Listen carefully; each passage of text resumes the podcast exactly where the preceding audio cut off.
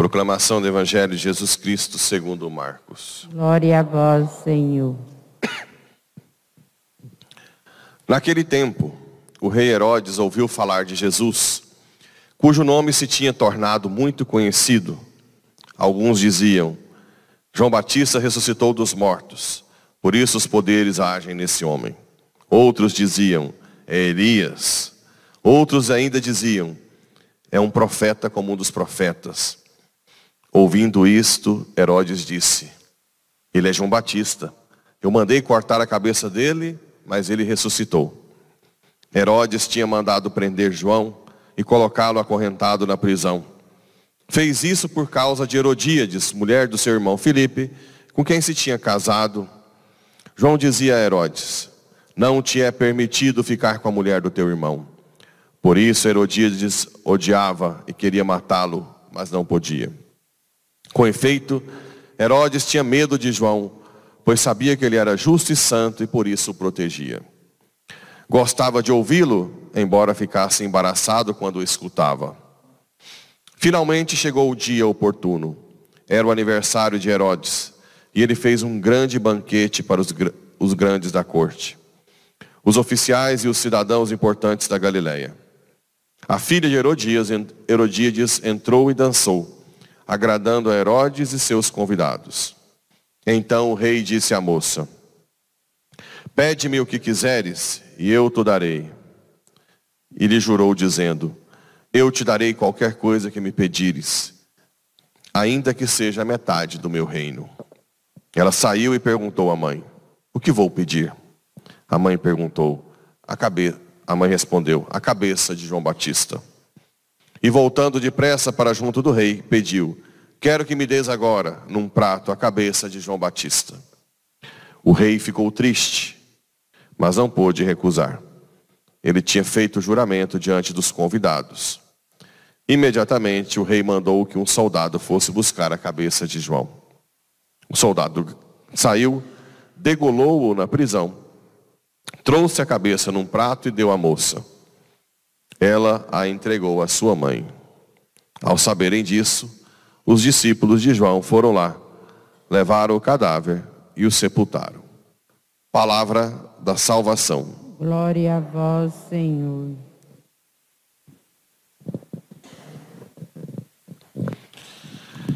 Caríssimos irmãos e irmãs, então temos aqui hoje uma leitura que não é mais o segmento de Samuel sobre a vida de Davi e livro dos reis, mas uma leitura do eclesiástico, ou seja, uma leitura do livro da sabedoria, a sabedoria que vem do alto sobre a vida de Davi. Isso serve também para nós no dia a dia. Interessante como começa, como a gordura que se separa do sacrifício pacífico, assim também sobressai Davi que, que, que, por que, que Davi se sobressai? Né? A gente já descobriu que Davi não é santo perfeito. Ele peca, peca gravemente, né? Teve pecado da carne, assassinato, um assassinato indireto, né? Mas o que que tinha Davi que se o transformou em um, um dos meninos dos olhos do Antigo Testamento? Primeiro, ainda jovem, matou o gigante e retirou do seu povo a desonra. Mas olha como que ele matou o gigante. Ao levantar a mão com a pedra funda, ele bateu o orgulho de Elias. Pois invocou o Senhor Altíssimo, e este te deu a força. Então Davi tinha como característica inicial a dependência de Deus. Olha, se vocês querem ter moral com Deus, sejam de, reconheçam a sua dependência de Deus para tudo. Porque isso nega o pecado original. E não é tão simples assim. Não é fácil. Isso tem que ter treinamento, né? Postura, Senhor, me ajuda. Mesmo para fazer as pequenas coisas, vai fazer, vai cozinhar, não vai pegar na panela, Senhor, me guie. Que seja tu. Né? Vai trabalhar, Senhor, que seja, me ensina a agir de acordo com a tua vontade. Então Davi se reconhecia dependente da graça. Né? Depois ele ganhou e o povo louvava. Aniquilou os filisteus, seus adversários, abatendo em todas as suas obras, dava graças. Olha outra coisa. Em todas as suas obras, dava graças ao Santo Altíssimo com palavras de louvor. E de todo o coração louvava o Senhor, mostrando que amava a Deus. Nós temos naturalmente a tendência a sermos ingratos. Nós somos ingratos naturalmente. Né? A gente pede, e depois quando ganha, parece que não fez mais que a sua obrigação. Né? Deus deveria fazer isso e muito mais. Depois nós não nos agimos como, como alguém que é grato, que vem diante do Santíssimo. Eu te louvo, Senhor. Te louvo por todas as graças e também pelos, pelas desgraças, por que não? Porque eu sei que dali o Senhor tira um bem. O louvor, o agradecimento, né? A vida de oração. Senhor, eu estou aqui. Obrigado por esse dia. Obrigado pela família, obrigado por tudo, obrigado por essa conversão. Eu lhe sou muito grato, te amo. Eu te amo, né? Deu grande esplendor às festas. Ele, quantas, quantas festas Davi, né? Lembra que Davi trouxe a arca da aliança dançando com alegria? Aquela alegria que está com o Senhor. As festas da igreja, participar sempre. Nós temos duas festas no ano fortíssimas, né? o Natal e a Páscoa, a Páscoa e o Natal. Tem gente que despreza, viaja. Que coisa horrorosa, né? Não, não pelo viagem, porque tem gente que viaja e vai, né? Estou falando quem viaja nessas datas para não ir. É um absurdo. Absurdo, com todas as letras maiúsculas. São as festas maiores para Deus do ano. As maiores festas que nós temos. Você viajar e não participar? Isso é uma aberração. Né? Então Davi jamais faria isso. São as festas do Senhor. Não é época que você vai pensar em ir, ir para algum lugar que não possa participar do Natal ou da Páscoa. Semana Santa, né? Isso não é uma brincadeirinha.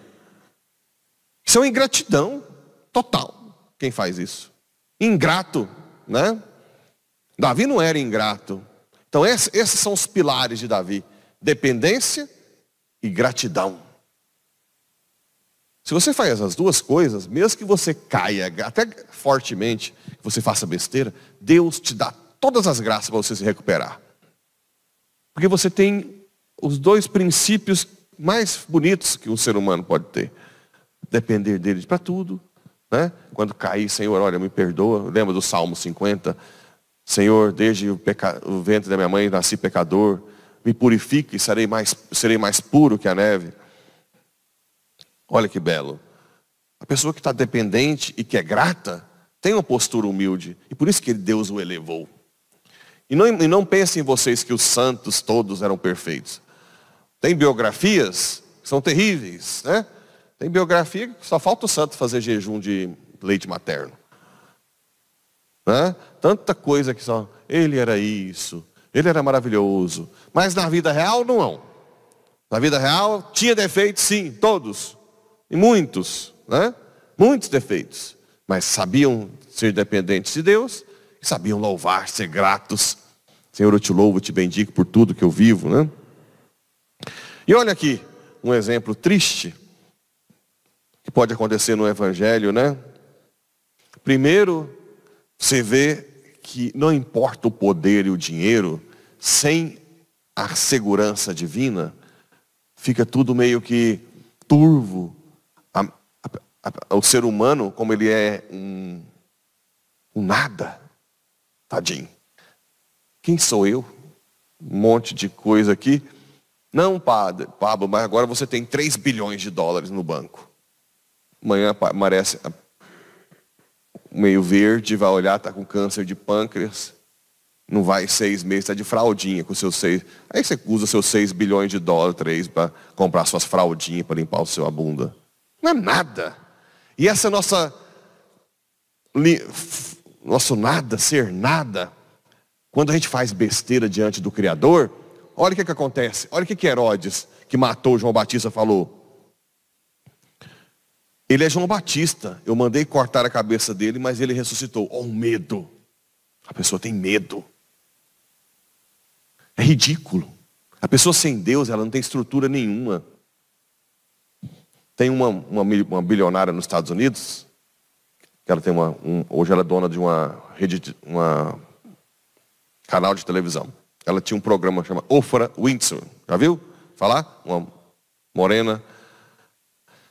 Fortuna dela hoje é em torno de 4 bilhões de dólares. Sabe o que essa bendita fez um dia, uma vez? Saiu de Chicago, no norte dos Estados Unidos, pegou o jatinho, foi até Brasília, pegou o carro e foi até a Badiânia ver quem? João de Deus, que de Deus não tinha nada. Olha como que é frágil. Eu falei, gente, quando que que essa mulher sai dos Estados Unidos lá, vai na Badiânia? Olha que fragilidade. Olha que, que facilidade de ser enganada.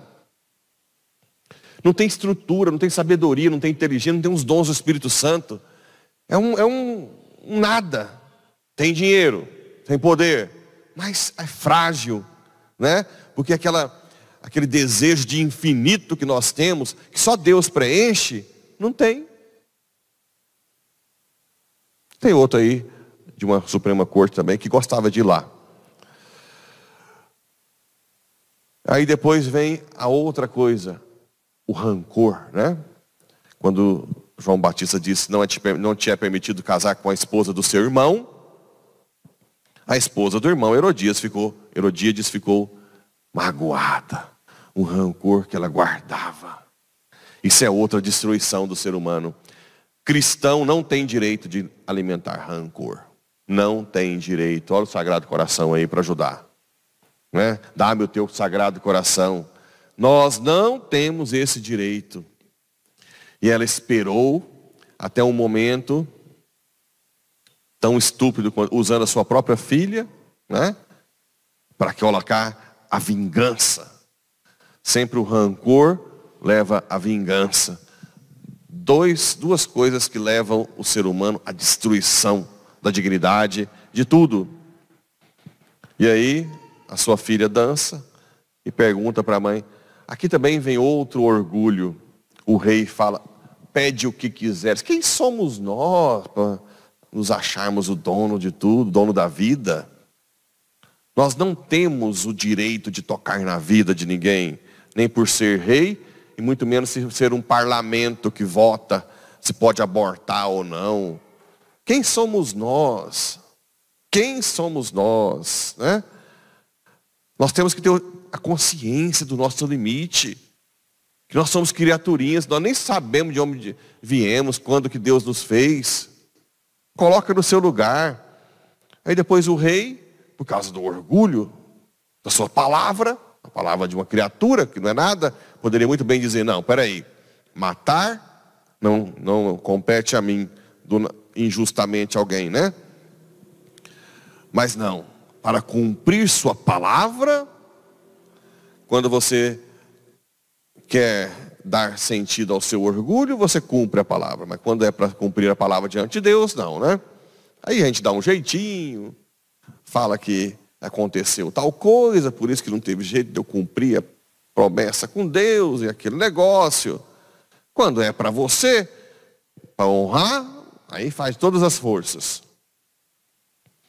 Aí ele saiu, degolou a cabeça do maior profeta de todos os tempos, né? E aqui, por última, última reflexão. A cabeça de João Batista na bandeja